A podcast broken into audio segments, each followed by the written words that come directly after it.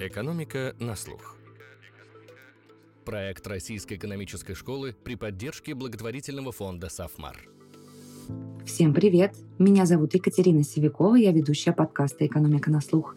В этом выпуске мы изучаем искусственный интеллект вместе с предпринимателем, основателем SEO-платформы DeepBrain, выпускником Российской экономической школы Дмитрием Мацкевичем и профессором РЭШ Иваном Стельмахом. Эти технологии развиваются с ошеломляющей скоростью прямо на наших глазах, а использовать их возможности уже может каждый. Неудивительно, что во многих странах власти обсуждают, как же реагировать на этот вызов. Буквально на прошлой неделе в Конгрессе США прошла закрытая встреча политиков с руководителями американского бигтеха. Они обсуждали регулирование рисков, связанных с использованием искусственного интеллекта. Обсудим новые возможности и вызовы мы какие индустрии выигрывают от использования искусственного интеллекта, а какие он может убить, как бизнес справляется с новой технологической неопределенностью, везде ли можно прикрутить чат GPT, как устроен рынок обучения технологиям искусственного интеллекта, чему стоит учиться в общении с языковыми моделями и какие предметные навыки будут востребованы. А еще мы поговорим о том, как система образования будет справляться с внедрением новых технологий. В общем, у нас получилось настоящее исследование. Кстати, в финале эпизода Дмитрий и Иван пообщаются с искусственным интеллектом, ответят на его вопросы. Итак, двери нашей исследовательской лаборатории открываются.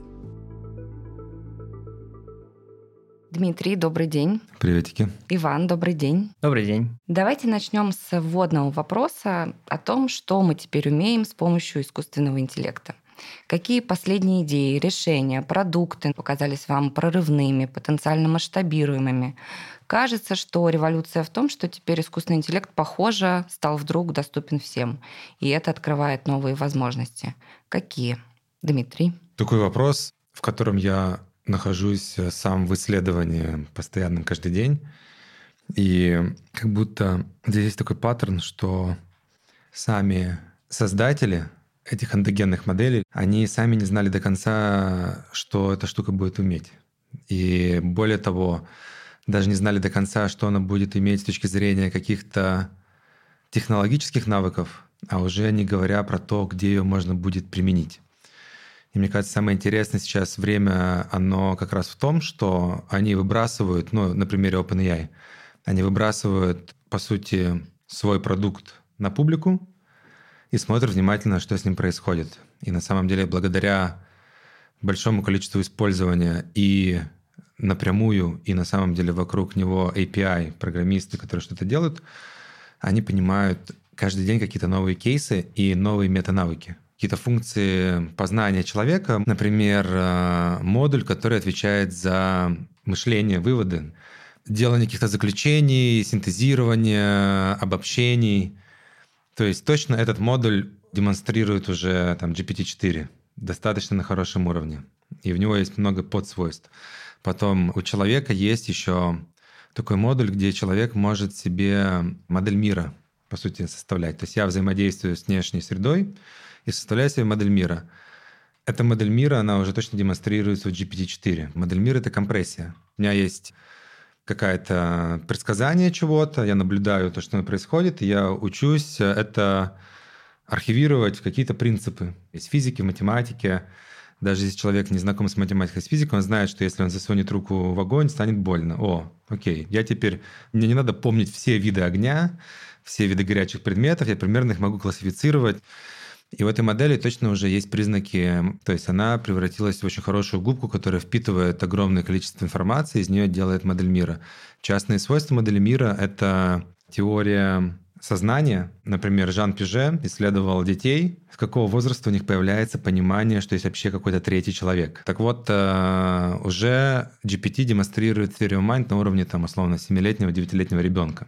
Да, то есть он может хорошо решать эти задачи, и решать те задачи, которых никогда не видел. И вот все говорят про interoperability, ну, то есть возможность понимать, а как модель что-то, почему она сделала то либо иное. И на самом деле, когда говорят, что эта модель, она придумывает объяснение, мы тоже придумываем объяснение. Но эта нарративная машина у них работает на порядок лучше моей. Потому что когда я ему говорю, объясни, как работает радуга, но объясни, как будто для пятилетнего ребенка, он понимает, а что знает пятилетний ребенок, и придумываю для него такое объяснение, нарратив, разбивая его на стадии, который поймет пятилетний ребенок. Я так быстро не смогу объяснить пятилетнему ребенку, мне не хватает эмпатии. То есть искусственный интеллект может сочувствовать? Он может э, научиться сочувствовать. Что такое сочувствовать? Да, то есть сочувствие – это умение понять, что ты чувствуешь. Это не сопереживание, то есть он в том понимании, как мы, я не знаю, умеет ли он переживать, но не умеет, но то, что он может понимать что мы чувствуем, и под это подстраивать свой нарратив и свое поведение, и свой ризонинг, это точно. Да, то есть. И это то, что отличается от того, что было раньше, когда было очень много узких моделей. Иван, а какие идеи и решения вас вдохновляют, основанные на технологиях искусственного интеллекта? Что в последнее время привлекло ваше внимание?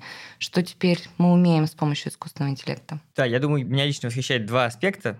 Первый – это тотальное снижение порога входа в применение технологии. Если еще там год назад у меня лично было какое-то конкурентное преимущество, я знал, какую библиотеку скачать, на какой сайт зайти, какой код написать, чтобы сделать ML-модель, теперь, в принципе, это знают примерно все. То есть можно пойти на сайт а, OpenAI, там ввести запросы, посмотреть, что эта модель может, и на основе этого придумать какое-то бизнес-применение.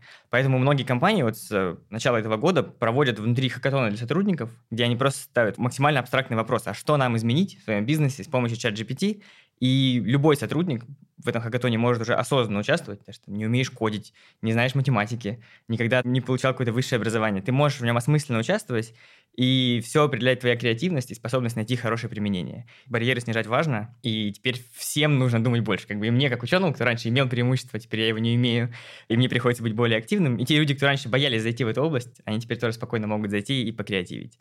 Вторая часть, она, наверное, более техническая, потому что, мне кажется, сейчас мы находимся на, возможно, пике старых технологий. Если мы возьмем чат GPT и попробуем разобрать ее технически, что в ней есть внутри, то мы увидим, что все идеи, на которых она основана, они пришли к нам из 2017-2018 года и постепенно развивались. То есть все, что есть сейчас в чат GPT, оно в принципе технологически было известно давно, но никто не ожидал, каким результатом оно нас приведет.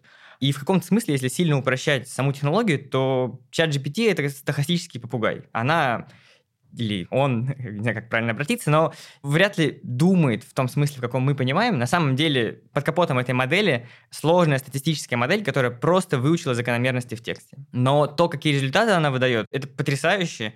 И в какой-то момент можно начать сомневаться, а насколько мы, люди, отличаемся от таких стахастических попугаев. То есть насколько то, что я сейчас говорю, это результат какого-то абстрактного мыслительного процесса, которого нет у ChatGPT, или просто поток слов, которые генерируются моей внутренней моделькой, следует каким-то статистическим закономерностям, которые я с детства обучил, и вроде бы приходит к чему-то осмысленному, что можно слушать в этом подкасте. И даже когда эту модель выпустили, глава OpenAI, он опубликовал твит, что да, это стахастический попугай, но и ты тоже стахастический попугай. То есть читатель этого твита, он тоже не сильно отличается. Поэтому интересно, что будет дальше. То есть будет ли это такое же постепенное развитие тех идей, которые пришли в науку давно и сейчас дают какие-то крутые бизнес результаты, или мы еще в науке увидим какие-то прорывы, какие-то фундаментально новые подходы, модели, технологии, которые придут к еще более крутым результатам, которых мы сейчас не можем даже ожидать. Поэтому я весь в ожидании. С одной стороны, я жду от креативных людей классных идей новых продуктов на основе технологий. С другой стороны, я жду и трансформации технологии, и прорыва научного сообщества в развитии искусственного интеллекта. Давайте поговорим о том, какие индустрии больше всего выигрывают от искусственного интеллекта сегодня, и как он их меняет, как меняет отношения в B2B, mm-hmm. в B2C. В целом прогнозы mm-hmm. очень э, смелые. Mm-hmm. Недавно в McKinsey посчитали, что глобальная экономика может заработать от 2,6 до 4,4 триллионов долларов в год на внедрение искусственного искусственного интеллекта. Угу. Давайте посмотрим, где он виден, очевиден больше всего. Дмитрий. Попробуем поразбирать разные дуальности, типа большая, маленькая компания, технологическая, технологическая. Ну, первое, наверное, хочется краткосрочно, как будто точно преимущество у тех, кто что-то новое начинает, стартует э, с нуля и может делать, ну, там появилось такое понятие, как AI first сразу на основе искусственного интеллекта. Ага. Как будто самые сильные изменения будут там, где он вообще просто меняет парадигму. Ну, то есть, что что-то, что было раньше невозможно. Например, как сделать э, тьютера, в котором нет вообще человека в цикле. Да, тьютера, учителя, репетитора, учителя по английскому, по программированию, по информатике, по математике. Я знаю уже успешные эксперименты, где детей учат информатике, побеждать в олимпиадах. Там нет никого, кроме набора разных сеток агентов – и они учат это в несколько раз быстрее, чем показывает хорошего уровня вовлеченный преподаватель. Соответственно, те, кто начинает с нуля, у них преимущество в любой индустрии. Точно образование — это то, на что возлагаются самые большие надежды. Я вижу там очень много нереально крутых возможностей, просто потому что, ну, представьте, что у тебя теперь каждому ребенку, не знаю, в Нигерии, у него есть доступ к лучшему стэнфордскому учителю. У нас идет демократизация доступа к эмпатии, демократизация доступа к вниманию, что кто-то на тебе держит все свое внимание. То есть человек готов за эту штуку платить там терапевтам по 500 долларов в час, что кто-то внимательно слушает твои запросы. Мы очень ценим, когда нас слушают в отношениях, кто-то внимательно разбирается. Конечно, образование детское, на мой взгляд, это самый главный сейчас фокус, от которого будет эффект отложенный, ну, там, не знаю, десятки лет, на мой взгляд, позитивный. Но самое главное, что они все получают доступ к помощнику, который там 2-4 на 7. Я приведу просто пример. То есть я экспериментировал, говорю, окей, мы там трое детей, 5, 6, 9 лет, возьми на себя роль нашего коуча по предпринимательству и придумай нам 5 проектов, которые мы можем с помощью тебя осуществить сегодня, используя на полную все твои мощности. Эти проекты должны быть те, которые можем делать удаленно с любой точки мира и через которые мы будем учиться предпринимательству и разным модальностям, таким как взаимодействие друг с другом, программированию и так далее. Вот сделал кучу проектов. Один из них – это система мониторинга здоровья растений. Я говорю, давай выберем ее, распиши его, что нам делать. Он говорит, да, хорошо, вот он по шагам. Вам нужны будут сенсоры, их можно купить вот тут, вот тут, вот тут. Я продумал, что это должны быть простые, которые вы поймете. Вам нужно быть что-то, чтобы их кодировать. Я предлагаю вам Raspberry Pi взять. Я вам покажу, как там написать контроллер вам надо будет интерфейс, я предлагаю вам сделать его на питоне, я вас там научу. И я вам советую, обязательно заведите про эту штуку YouTube-канал, где вы будете э, всем показывать, как вы это делаете, потому что вы сразу начнете расти комьюнити, вас еще кто-то придет.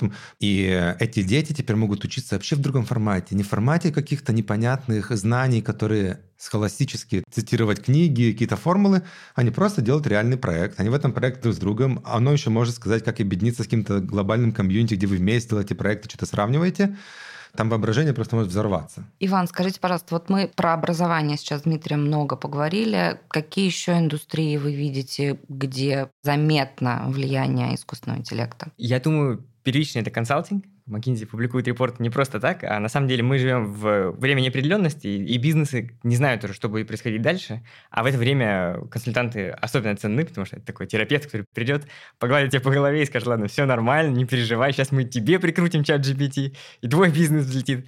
Мне кажется, вот если отозваться на эмпатию, мне кажется, вот это будет большим дифференциатором, потому что, я уверен, есть много людей, которые вообще в жизни слышат мало чего доброго и у них жизнь достаточно тяжелая, там, тяжелая работа и недружелюбным коллективом. И когда человек приходит домой, а у него стоит Алиса, которая готова тебя послушать, вежливо тебе ответить и теперь поддержать уже осознанный диалог, не как раньше, где был там, вот что мне удалось найти в интернете по запросу, и такой, ну, а теперь она может ответить ну, фактически на любой твой вопрос, я думаю, взаимодействие человека с миром и сервисами может поменяться. И вот э, рынок рекламы, рынок B2C может существенно измениться, потому что поверхности контакта перетекут там, из рекламы, которую мы видим в поисковике или на маркетплейсах, в общение с Алисой. И, возможно, какие-то решения голосовые помощники смогут принимать за людей, такие простые, как там заказ такси или заказ еды. Людям будет легче их поручить помощникам, потому что они выглядят более интеллектуальными. И, соответственно, поверхность контакта изменится, и вот рынку рекламы и B2C-шных сервисов придется адаптироваться.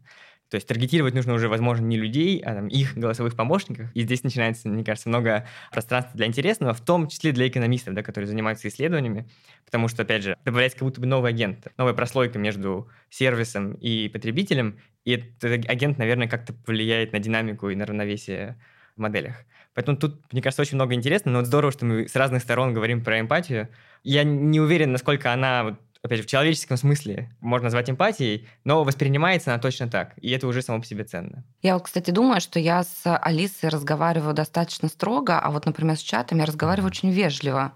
Вот есть уже какая-то дифференциация в моих коммуникациях с этими технологиями. И я еще продолжу, если говорить о B2B-индустрии, там на самом деле тоже, мне кажется, много чего может поменяться, потому что Раньше AI и машинное обучение, оно состояло из трех частей относительно независимых. Это были математические модели, то есть математические формулировки, которые специально подобраны под разные задачи, это были данные, и данные были у каждой компании свои, и это были вычислительные мощности. То есть чат GPT — это уже не публично доступная модель, которая не просто математическая формулировка, а математическая формулировка плюс данные, которые OpenAI добыл из интернета, которые он закинул в эту математическую модель, и которую очень мало компаний в мире могут повторить. То есть такую работу повторить не может практически никто. И OpenAI становится в каком-то смысле монополистом, владельцем самой мощной модели. И я думаю, это сильно меняет B2B область.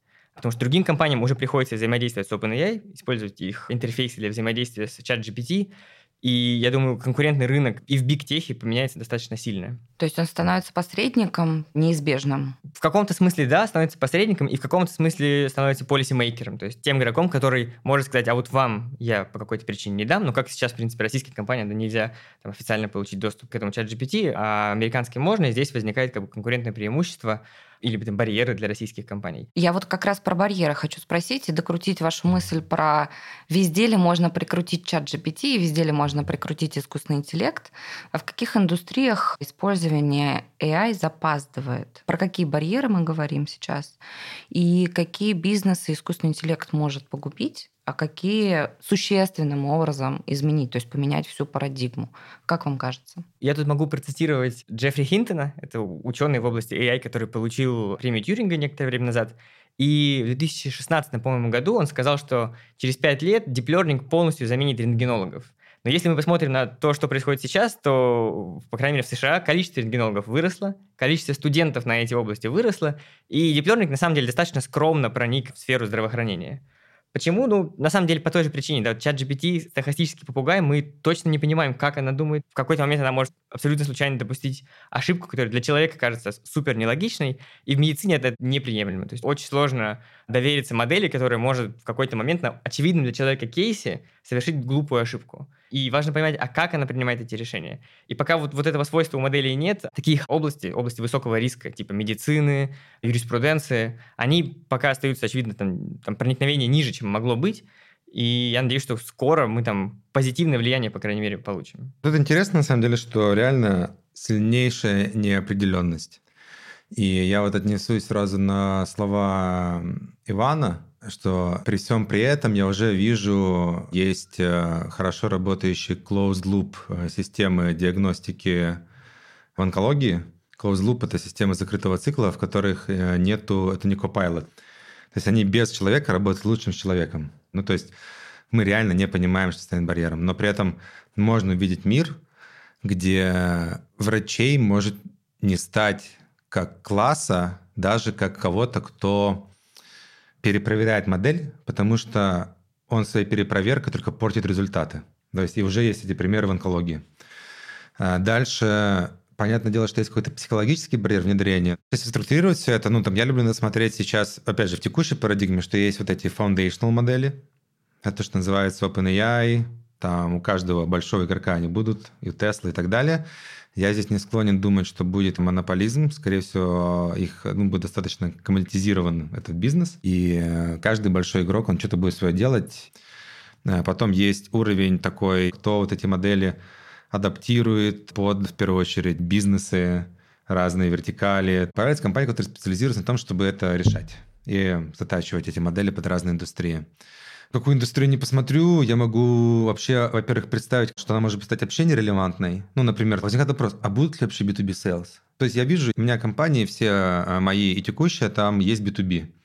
B2B – это огромный слив денег на человеческую эмоциональную байасы, то, что кто-то с кем-то пьет винишко, на яхте катается. Там триллионы долларов сливаются просто на неэффективные закупки, потому что у тебя есть отношения, которые ты выстраиваешь. Если мы приходим к тому, что какая-то компания новая понимает, что эффективнее делать закупки через э, LLM-плагин, да, то есть это какая-то надстройка, где я просто говорю своему ассистенту, размести мои серваки на оптимальном хостинге. Ему все равно, какие у меня отношения с менеджерами в Амазоне, в каком-нибудь там Microsoft. Он просто берет через плагины, смотрит их э, какие-то объективные показатели и без какого-то эмоционального байса экономит кучу денег, выбирая что-то оптимальное. Или, может быть, даже там перераспределяет по разным штукам. И у тебя огромная индустрия B2B людей, она просто исчезнет. Да, у тебя может исчезнуть индустрия сайтов. Потому что зачем приходить на букинг, который живет лишь на том, что куча людей привыкла приходить на букинг и с них брать больше денег.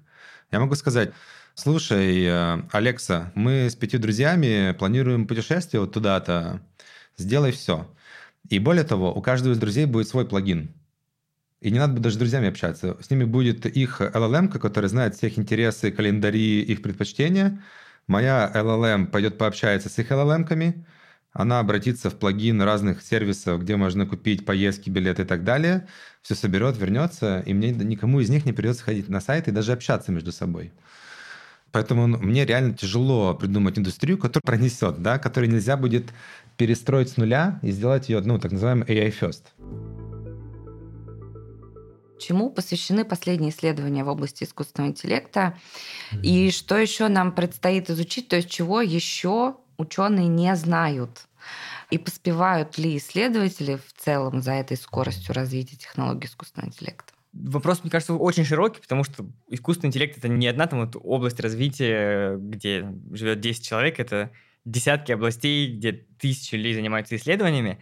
На самом деле, мне кажется, вот на фоне чат GPT одна работа, которая в конце прошлого года вышла в Science, осталась немножко незамеченной. Это работа компании Meta. Дисклеймер. Компания Meta признана экстремистской, ее деятельность запрещена в России. Их исследовательский отдел провел большое исследование, в котором они сделали агента, который умеет играть в игру «Дипломатия».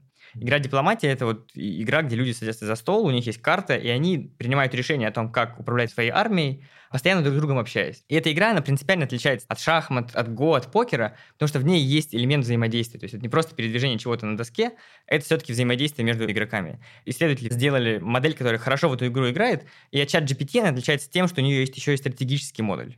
И вот они вместе учатся играть. И это очень интересно, вообще статью интересно прочитать, там много наблюдений о том, что оптимальная стратегия — это честность в этой игре, и эта модель это понимает, и тоже подхватывает честную стратегию, как бы понимает интересы других игроков и не пытается как-то жестко обманывать. И мне кажется, если бы не было чат GPT, эта статья получила бы куда больше внимания, чем она получила. Вторая область, уже не пример конкретной работы, а область, которая мне кажется интересной, это взаимодействие алгоритмов с, с обществом. То есть мы видим все больше и больше внедрений, и, к сожалению, видим все больше и больше неправильных внедрений. Когда алгоритм машинного обучения внедряется в задачу, на уровне метрик все выглядит хорошо, то есть с точки зрения математика, который исторически был там, разработчиком искусственного интеллекта, это просто математики, которые не имели никаких, э, может быть, экспертизы в областях, а просто знают хорошо математику, умеют хорошо писать код. То есть с их точки зрения эти применения хорошие, но если копнуть глубже и попытаться разобраться, а что происходит с социальной динамикой, то часто наблюдаются там контрпродуктивные вещи. Ну, как и... рекомендательные алгоритмы. Ну вот, вот да, то есть система сама может реагировать неправильно, и сама задача может быть поставлена неправильно. И вот мне кажется, с одной стороны, да, порог снижается, да, вход в AI, с другой стороны, приобретает ценность понимания какого-то контекста, где я это применяю, и умение правильно применить. И вот здесь исследователи в эту сторону тоже идут, создаются департаменты таких социальных основ искусственного интеллекта. И там тоже много интересных работ, но это тоже можно обсуждать, я думаю, отдельно в отдельном подкасте. Дмитрий, я бы еще хотела закончить э, мысли про неопределенность и спросить у вас а, о том, как вот это повышение неопределенности в бизнесе, да, которое мы наблюдаем с, угу. за счет разных факторов, но в том числе за счет появления искусственного интеллекта, как, собственно говоря, бизнес с этим справляется. Когда есть какая-то неопределенность, у тебя формируется несколько разных э, кемпов, да, то есть группировок, э, как реагирует на неопределенность. Как вид такого как бы взаимодействия с неопределенностью мы делаем такие группы для основателей, инвесторов, топов, называется AI Buddies, ну, типа, как это на русский переводится, типа, искусственный бадис. Дружище. Дружище, да. Дружище в искусственном интеллекте. И э, мы здесь вот исследуем такой подход, а что если вот собирать такие группы людей, ну, как минимум, которые могут в своих индустриях как-то делать такую коллаборацию, где они все вместе проверяют какие-то гипотезы. Вот эти группы, это, по сути, я называю такой подход peer-to-peer когортное образование, где я не эксперт, никто не эксперт, мы тоже ничего не знаем, но мы вместе создаем среду для совместного исследования этой штуки. И, наверное, такие группы могут появляться не только из прикладных людей, но и среди там философов, там мультидисциплинарных, там кого-то еще. Какой последний кейс вы обсуждали? Ну вот последний, сам, кстати, самый популярный кейс личной эффективности – это просто логирование звонков и суммирование звонков, потому что ты сейчас можешь не просто просуммировать, ты можешь к нему позадавать вопросы, а какие остались открытые вопросы, а кто что должен сделать, а нужны после этого какие-то встречи. И оно на том уровне, что может это хорошо понять. Оно может понять какие-то промежуточные намерения, ответственности и так далее. Внутри компании у нас очень много вот как раз запроса, что все хотят мы даже сейчас какой-то продукт специально для этого тоже пилим, но просто как лаборатория. Мы даже не планируем заработать, да. Потому что какие-то очевидные штуки. То есть мы не уверены, что это хорошая бизнес-модель, нам просто самим с этим интересно играться. Потом другой кейс – это у тебя есть куча неструктурированной информации, например, там рабочие чаты, группы и так далее. Но друзья у меня, они сделали такой проект, называется Ask Robot. Это один из чуваков, который занимался в Яндексе, по-моему, вертикальным поиском, другой предприниматель из Израиля они совместили Elasticsearch, технологию как бы, поиска, и кучу GPT-агентов, которые помогают эти вопросы понимать намерения, там, структурировать, рейтинговать. И получилась такая прикольная штука, что ты можешь зарядить туда... Ну, их топовый кейс был, это, знаете, сейчас возникла куча миграционных чатиков, где там, где купить сало там и так далее, да. И это такая информация, которая, ну, ее невозможно найти в интернете. Она как это collective intelligence, коллективный опыт. разум, да, опыт. Типа куча групп, где кто-то обсуждает. Давайте продолжим разговор про навыки и знания. Угу. В этом августе компания LinkedIn опубликовала отчет, согласно которому с ноября прошлого года количество глобальных англоязычных объявлений о вакансиях, в которых упоминается технология искусственного интеллекта, выросло в 21 раз. При этом увеличилось и число пользователей, которые добавляют навыки владения технологиями ИИ в свои профили. В июне 23 года их было в 9 раз больше, чем в январе 2016. Какие предметные навыки, связанные с владением технологиями искусственного интеллекта, на ваш взгляд, будут востребованы в будущем? Иван, давайте с вас начнем. Ну, как минимум, я думаю, какие сейчас предметные навыки требуются от поиска. В какой-то момент появился интернет, в нем появился поиск, и вообще-то говоря, это была революция. Да? Все получили доступ к неограниченному количеству информации. И теперь каждый человек должен гуглить, уметь. И никто даже не проверяет. Это как-то само собой разумеющийся навык, который, в принципе, есть у всех людей. И я думаю, здесь будет то же самое. То есть общение с этими моделями, умение использовать эти модели, вот, по крайней мере, для личной продуктивности, для какого-то первичного анализа, оно также должно стать тем навыком, которым обладают все, и который, очевидно, станет, мне кажется, для всех людей таким первой штукой. И сам поиск изменится, и мы вообще будем общаться с моделями. А дальше, мне кажется, все-таки важно, есть, если говорить о знаниях в искусственном интеллекте, там есть два пути. Можно пойти по относительно стандартному пути математики, то есть научиться писать хороший код, разобраться, как эти модели работают, и попасть в конкуренцию с огромным количеством таких же умных людей, там, которые в Китае вот, массово этим всем занимаются, приезжают там, в Америку и с ними очень тяжело конкурируют. То есть это такой первый очевидный путь, но очень сложный. На мировом уровне там, конкурировать в написании кода, ну, это очень тяжело и могут там, единицы, я думаю. А вот второй путь – это все-таки обрести экспертизу в чем-то другом, то есть хорошо разобраться в другой области, потом разобраться в AI, может быть, чуть-чуть менее глубоко, но на том уровне, что ты можешь осознанно применить, и объединить эти две экспертизы в какой-то работающий продукт. И на самом деле куча стартапов, они же этим занимаются. То есть идеи и технологии это круто, но, например, если говорить про B2B, мы идем на завод, и пытаемся внедрить технологию там, то там 90% успеха – это внедрение. Прийти на завод, найти там слесаря, сказать ему, что надо вот так теперь использовать технологию, а не как раньше там на ощупь там, смотреть, как сталь льется. И это искусство, которое требует понимания области. Нужно, чтобы слесарь тебя послушал, не смотрел на тебя как белый воротничок, который там что-то накодил и сейчас приходит меня учить, а понимал, что ты тоже здесь эксперт, что твои советы валидны, и им нужно прислушиваться. Поэтому я думаю, вот этот второй путь, он, наверное, более перспективный для тех людей, которые, может, сейчас не имеют уже фундаментального математического образования. А это не идти на практику, где сейчас тебе говорят, мы там за 9 месяцев тебя научим стать крутым программистом. Нет, за 9 месяцев не научишь стать крутым программистом. Но попробовать использовать свои знания в другой области для применения технологии. Может так получиться, что в школах скоро вместе с иностранными языками будет предмет язык искусственного интеллекта? Может быть, но, опять же, вот в школе не появилось предмета запросы в Google. В каком-то смысле это все стало настолько просто. А я просто. считаю, что он должен быть. А, ну, с одной говоря. стороны, да, с другой стороны, это вроде бы настолько просто, что может быть, да, где-то это полезно, но это не урок, которому нужно учить бесконечно долго. А вот с языковыми моделями там же еще интереснее. Они же развиваются. В чем искусство промпт-инжиниринга? Да, это донести свою мысль до модели. То же самое, что написание запроса в Google, только написание запроса в языковую модель. Искусство в том, чтобы донести свою мысль правильно и помочь модели ее понять и ответить тебе там, максимально эффективно. Но с развитием модели это будет все легче и легче. И они научатся понимать людей все лучше и лучше. И уже не нужно будет выкручиваться и пытаться донести свою мысль через там, разные длинные варианты. Мы будем общаться с ними как вот между собой. Да? У нас же нет урока, там, как мне объяснить что-то вам. И здесь, мне кажется, тоже это станет частью нашей жизни. Мы будем этим развиваться. Ну, давайте еще один skill, но он не будет принципиально отличным от того, там, soft skill общения с людьми. Ну, я, кстати, хочу понять, все-таки вот это общение с языковой моделью, это все-таки твердый навык или мягкий навык? У меня здесь Во-первых, резонирует то, что говорит Иван. Это идет намного-намного за пределы какого-то синтаксиса или чего-то еще. Это вообще умение воображать, представить, как это creative generalist, который просто... Это искусство, ну как вот предпринимательство. Это искусство, или там управлять э, ста людьми. Это искусство, которому ты учишься. Наверное, это можно назвать как арт, да, то есть мне нравится это называть, типа, что лучше всего будет creative generalist. И проблема в чем я вижу в школах, что какие-то школы сопротивляются.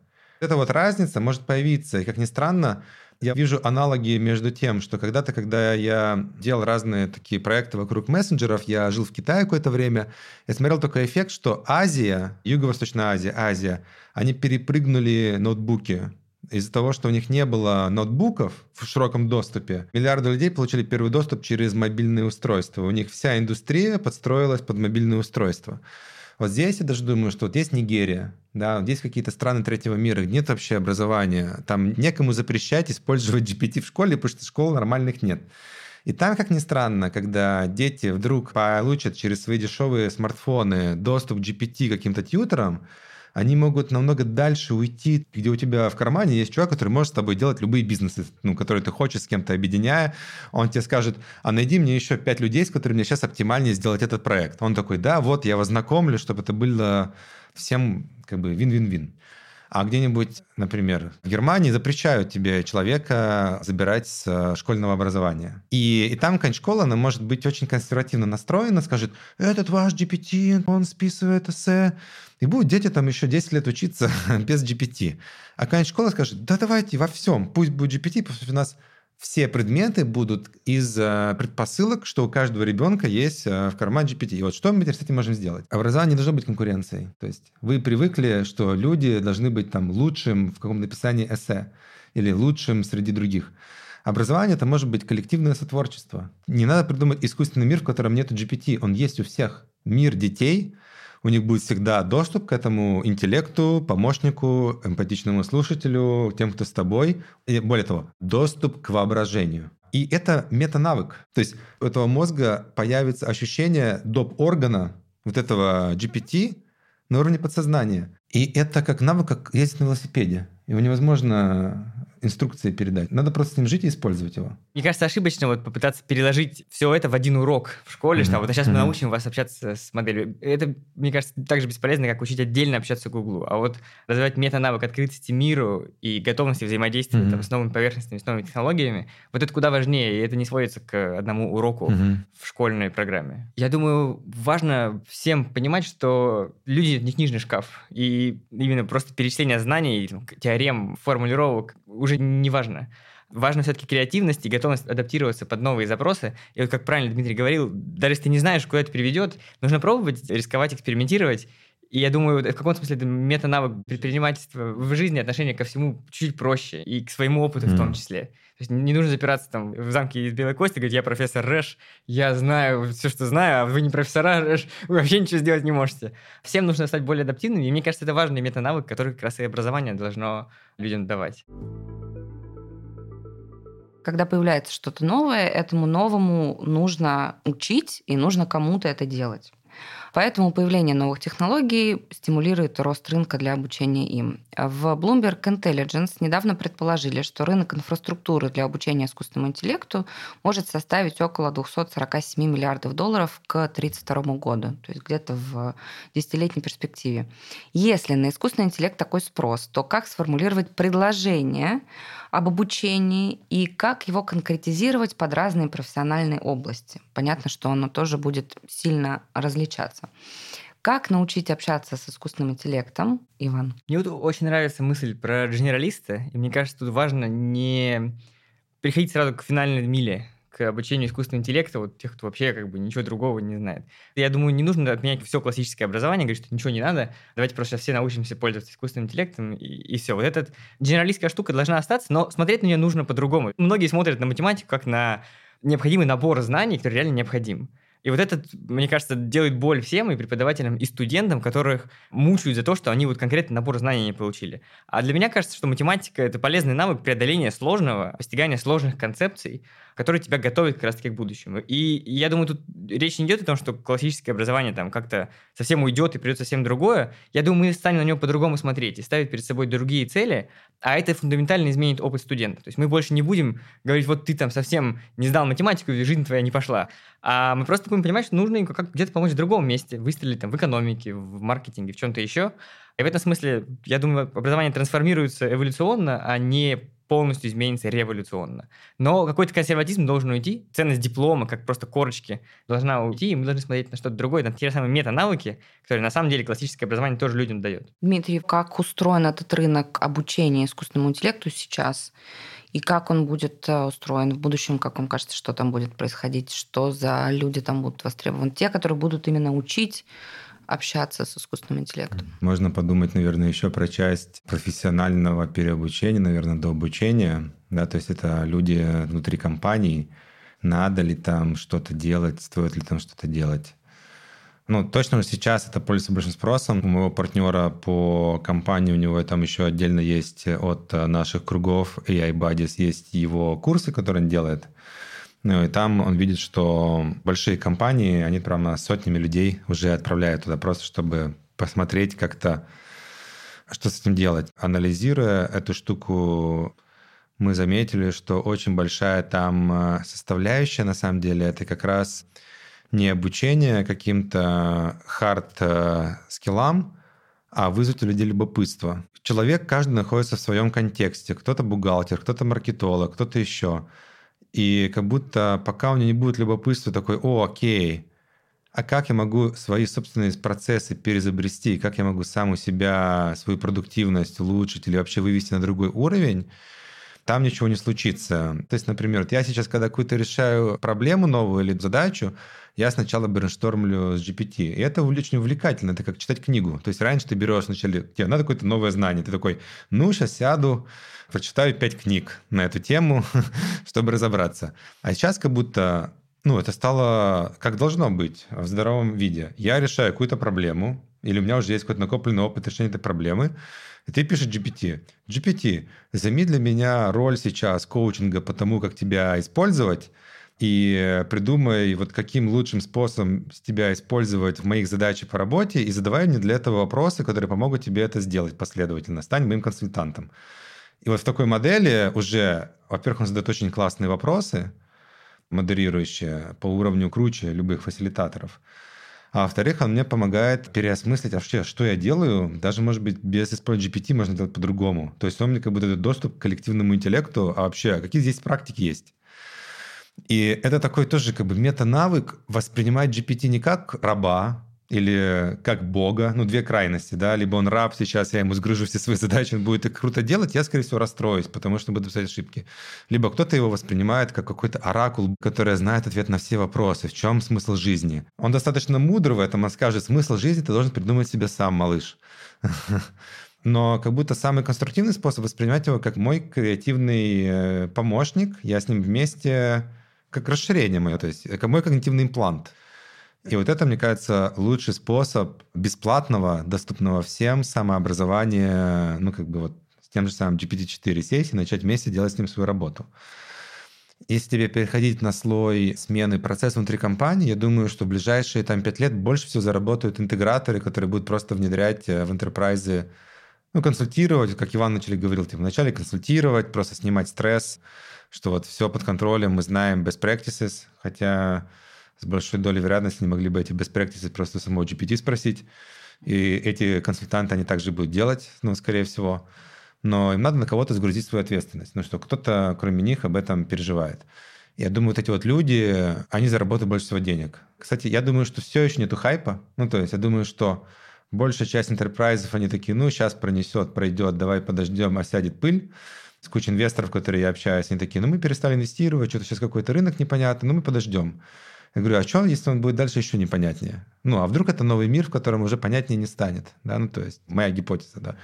Поэтому, я думаю, вот эти вот люди будут, которые создают ощущение понятности, ну, какой-то уверенности, точно будут зарабатывать много денег. Лучше на что смотреть в образовании, это стать такими системными интеграторами, особенно в тех сферах, как говорил Иван, где у тебя уже есть какая-то экспертиза, сам сядь, разберись, и начни в похожих компаниях везде приходи. Говорит, я уже вот в 10 компаниях внедрил э, best practices по AI, и они каждый там месяц меняются новые, поэтому купите нас подписку, мы будем вас как бы держать в курсе. Такой делегированный отдел внутреннего э, разбирательства в AI, если ты сам себе сегодня можешь позволить. А как же Академия может помочь бизнесу в условиях такой неопределенности, Иван? Большие технологические компании активно привлекают профессиональных экономистов-исследователей, как они работают, а чем они вообще там занимаются, эти большие аналитические отделы в Tech? Google, крутые компании, они находятся на границе, то есть они живут в состоянии неопределенности всегда, потому что они сами эту границу двигают и никогда не знают, а что завтра они обнаружат вот за этой границей. Конечно, исследовательские отделы там, это для них способ работать с риском, high risk, high reward, да, это много денег, много денег тратится на людей, многие из которых там пишут статьи, являются крутыми учеными, но бизнесу приносит там ничего. Но иногда выстреливает в технологию типа ChatGPT, выстреливает в кучу нейросетей, которые у Гугла есть, которые меняют поиск, трансформируют то, как мы взаимодействуем со смартфоном. В этом смысле для западных компаний, мне кажется, роль исследовательских департаментов, она весьма понятна. То есть такая ставка, крупная, дорогая, которая рано или поздно дает какой-то возврат. Мне кажется, в России ситуация вот очень сложная. И в России все наши крутые компании, вот Яндекс, ВК, Тиньков, на самом деле у меня такое ощущение складывается, что до конца не понимают, а зачем нужен этот исследовательский департамент. И мне кажется, большой вызов для российской IT или там, технологической отрасли это все-таки тоже научиться производить новое знание в таких индустриальных масштабах, двигать где-то границу, и делать эти высокие ставки и получать высокий реворд. Потому что пока, к сожалению, здесь мы скорее более такие догоняющие с технологической точки зрения. Ребята, кто смотрит, что вот сделали чат GPT, ну сейчас мы тоже все бежим как бы туда, срочно Яндекс нанимает AI-тренеров и пилит такую же штуку. В принципе, Яндексу ничего не мешало сделать. По мозгам-то тут тоже ребята есть, кто могут сделать. Они сейчас и сделают чат GPT, будет почти такой же. Но вот именно, мне кажется, отсутствие ресурсов, отсутствие таких больших амбиций, которые есть у этих западных компаний, нам тут мешает пока так активно развиваться. Когда закрыл базовые потребности, ты становишься куда более открытым к неопределенностям. Конечно, того же Гугла базовые потребности там, на много лет вперед закрыты, в компании все хорошо, а в России там, с той неопределенностью внешней, в которой мы живем, Яндексу тяжело аллоцировать там, такие ресурсы на исследования, потому что непонятно, что будет завтра. Представим, что я студентка-экономистка, которая, например, мечтает работать в большой технологической компании, да, то есть в проекте, который так или иначе будет сильно завязан на технологии искусственного интеллекта в будущем. Как вы посоветуете мне построить свою дорожную карту, свою карьерную образовательную траекторию, чтобы туда попасть?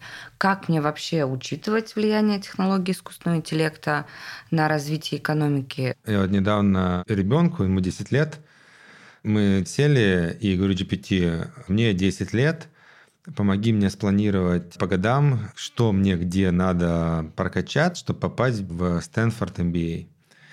И он расписал, э, по сути, на 10 лет следующий план, то есть где-то получить какой-то небольшой бизнес, начать с 16 лет там что-то бизнесом заниматься, пойти в детский бизнес-клуб, получить где-то там бакалавр и после этого там MBA, да, там условно то есть там 20-22 года. И он расписал реально очень крутой э, план на 10... Реалистичный? На 12, да, реалистичный, но реалистичный в текущем контексте. Но в текущем контексте он написал очень классный план, намного более крутой, чем я бы это сделал. И потом говорю, вот давай вот по первому году распиши подробнее, прямо книги, ресурсы, э, видео, теды, комьюнити, в которые мне стоит там вонзиться. Он все очень круто расписал, то есть по нему, в принципе, можно идти.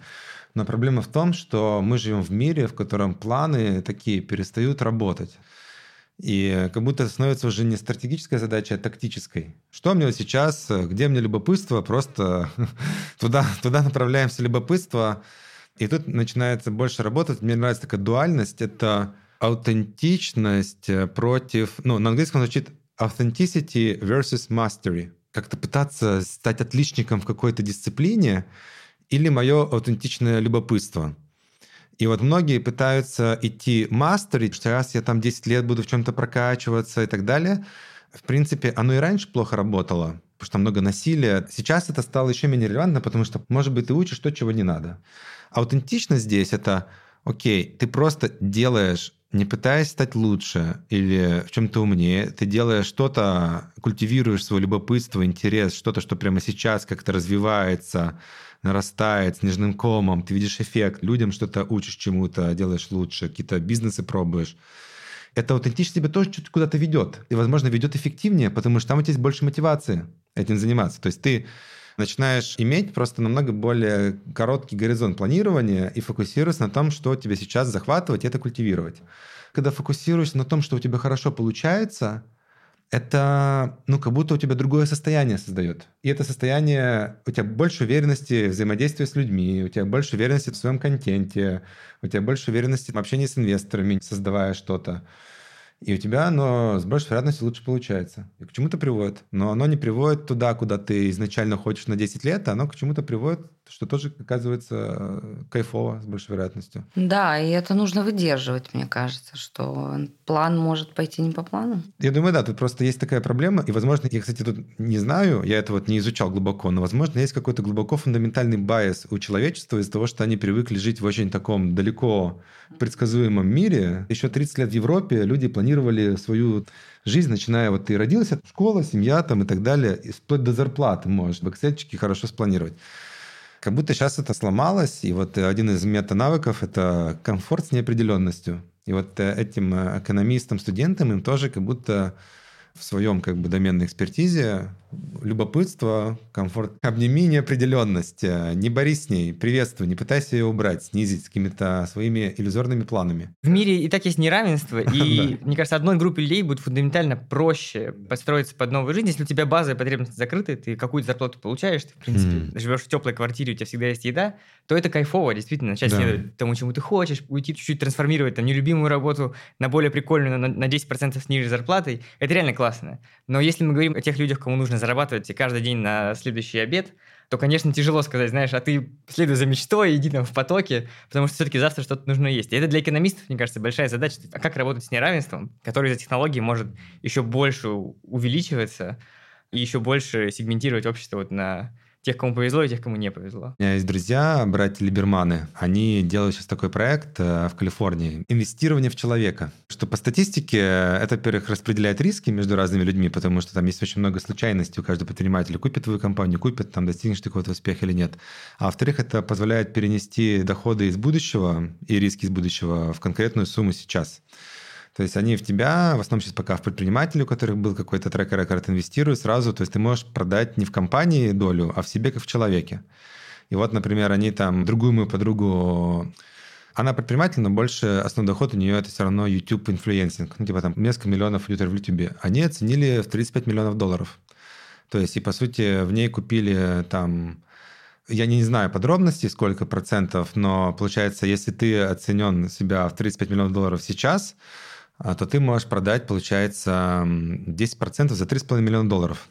То есть вот тебе сейчас дали 3,5 миллиона долларов, у тебя закрыта вот эта тема с тем, что риск, у тебя сильно больше возможностей экспериментировать, и вот это в текущей среде, которая не определена, это начинает работать, потому что ты меньше боишься, что вот конкретно у тебя не будет там чего есть, или тебе не повезет где-то с чем-то. И мне кажется, вот такие интересные модели появляются, которые вообще даже не на уровне там, образования решаются, а на уровне каких-то систем финансирования образования. И также можно студентов финансировать. Там, например, ты можешь оценить, например, что люди, которые поступают в РЭШ, у них из-за этого вероятность будущего дохода, она вот так распределена. Ты можешь им сразу как бы, ну, там, в них появиться инструмент инвестирования. Тут даже можно другие способы. Если у тебя, у человека нет опыта взаимодействия с миллионом долларов, ты можешь ему сделать такой продукт, где это траст, в который кладется миллион долларов, и он обязан на протяжении 10 лет следующих платить по 5 тысяч долларов в месяц. Ну, это, по сути, приходится в unconditional income. То есть ты ему гарантируешь э, Безусловно, безусловный доход, доход на протяжении следующих 10 лет в обмен на 5% своего будущего благосостояния. То есть вот эти модели, они такую штуку адресуют. Я перед тем, как мы с вами встретились, попросила чат GPT сформулировать для вас свои вопросы. Описала ему ситуацию, что у нас подкаст, что у нас два героя, вот с такой-то экспертизой. Давайте попробуем предложить вам эти вопросы. Иван, вы находитесь в авангарде исследований искусственного интеллекта. Как вы видите развитие области машинного обучения и искусственного интеллекта и на какие ключевые достижения следует обратить внимание компаниям в ближайшие годы, чтобы оставаться конкурентоспособными? Такой вопрос хороший, но стахастический попугай.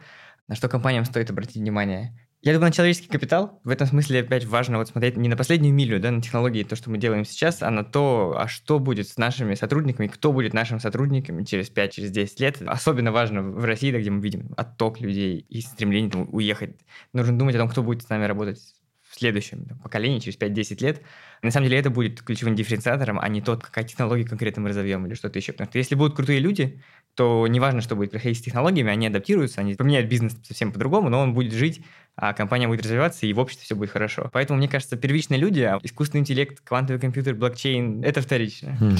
Мне кажется, классно, что мы начали с технологии, а заканчиваем человеческим капиталом. Дмитрий, теперь вопрос к вам. Вы создали и масштабировали несколько компаний, основанных на технологиях искусственного интеллекта. Можете ли вы рассказать о некоторых ключевых проблемах, с которыми вы столкнулись на своем предпринимательском пути, и о том, какую искусственный интеллект сыграл роль в их преодолении? Не, ну ключевую проблему, на самом деле, мы тут тоже озвучивали, что надо очень хорошо понимать доменную экспертизу и какие-то вот особенности мотивации менеджеров, процессов и так далее. И это определяет сильно больше, наверное, успех, чем сама технология, как минимум у нас это было из опыта. Мы там скорее допускали везде одну и ту же ошибку, мы делали классную технологию, потом искали для нее решение. Ну, нам повезло, мы в каждом случае выжили и э, сделали какие-то классные штуки, но это было как бы, ну, тяжело. Что бы вы сейчас делали иначе? Ну, мы сейчас и делаем это все иначе. И во всех своих проектах я пробую идти не от технологий, а от конкретно, во-первых, что меня искренне, я понимаю, что меня долгосрочно будет увлекать, что это не просто погоня за каким-то конкретным хайпом. То есть это меня всегда подводила, если я гналась за хайпом, что меня будет долгосрочно увлекать в виде фундаментальной какой-то проблемы, в которой я влюблен, а уже дальше использовать все, что появляется для того, чтобы пробовать ее решать, но не привязываться к способу решения, да, не привязываться к технологии. Ну, вот я бы, наверное, сейчас по-другому бы это делал, но я это как бы делаю в меру своих возможностей, но мы никто не идеальны. Спасибо вам большое. Спасибо. Да, спасибо. Начав нашу беседу с размышления о том, что люди умеют с помощью новых технологий, мы закончили ее размышлениями о том, как настроить их для решения наших проблем. В разговоре об искусственном интеллекте уже невозможно поставить точку, потому что мы еще только пытаемся понять, что за джины выпустили из бутылки. Это был подкаст «Экономика на слух». Ищите нас во всех подкаст-плеерах, оставляйте комментарии и отзывы и рассказывайте о нас друзьям. С кратким содержанием всех выпусков вы сможете ознакомиться на сайте guru.nes.ru, где вы также найдете множество материалов об экономике, финансах и образовании, а также статьи о влиянии искусственного интеллекта на экономику. Ссылки на них в описании к выпуску выпуску. А еще приглашаю вас посмотреть материалы дискуссии об экономических эффектах искусственного интеллекта, которая прошла во время просветительских дней РЭШ в июне. Ее записи тезисы вы также найдете на портале Гуру. До скорых встреч!